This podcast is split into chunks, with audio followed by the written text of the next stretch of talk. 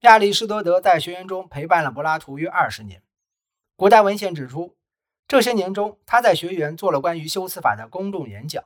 对于修辞法，他的评价比柏拉图更为正面，但又不像伊索克拉底那样不吝赞美。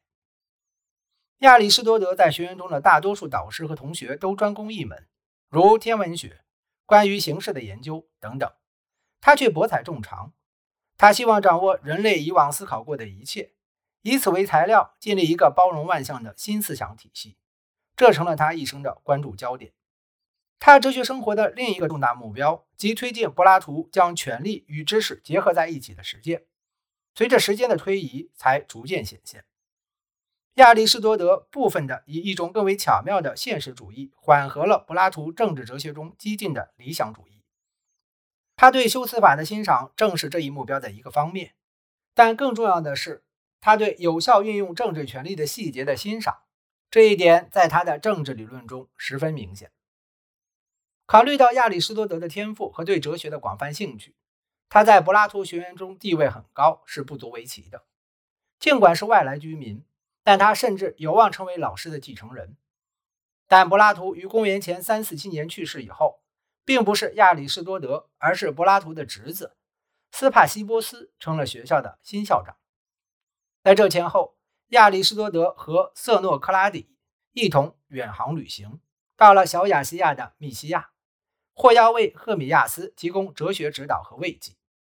后者是一个在希腊沿海城邦阿塔内斯行使着绝对权力的君主。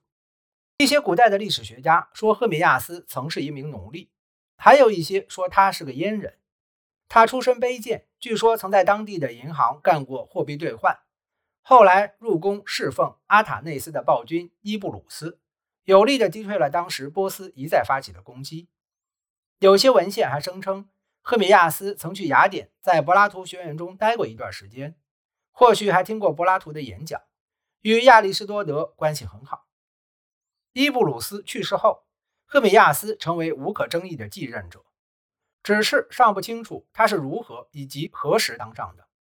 随后几年中，他拓展了国土疆域，沿亚洲海岸建立起一个讲希腊语的小型帝国。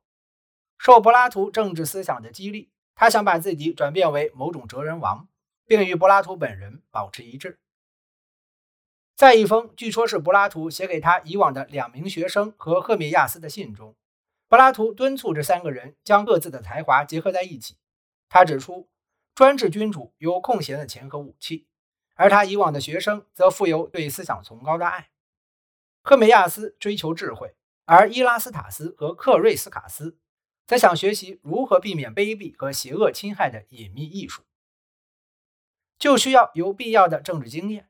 柏拉图建议通过紧密的结合在一起，结成友谊的纽带。三人可以一起尽最大可能的实践哲学。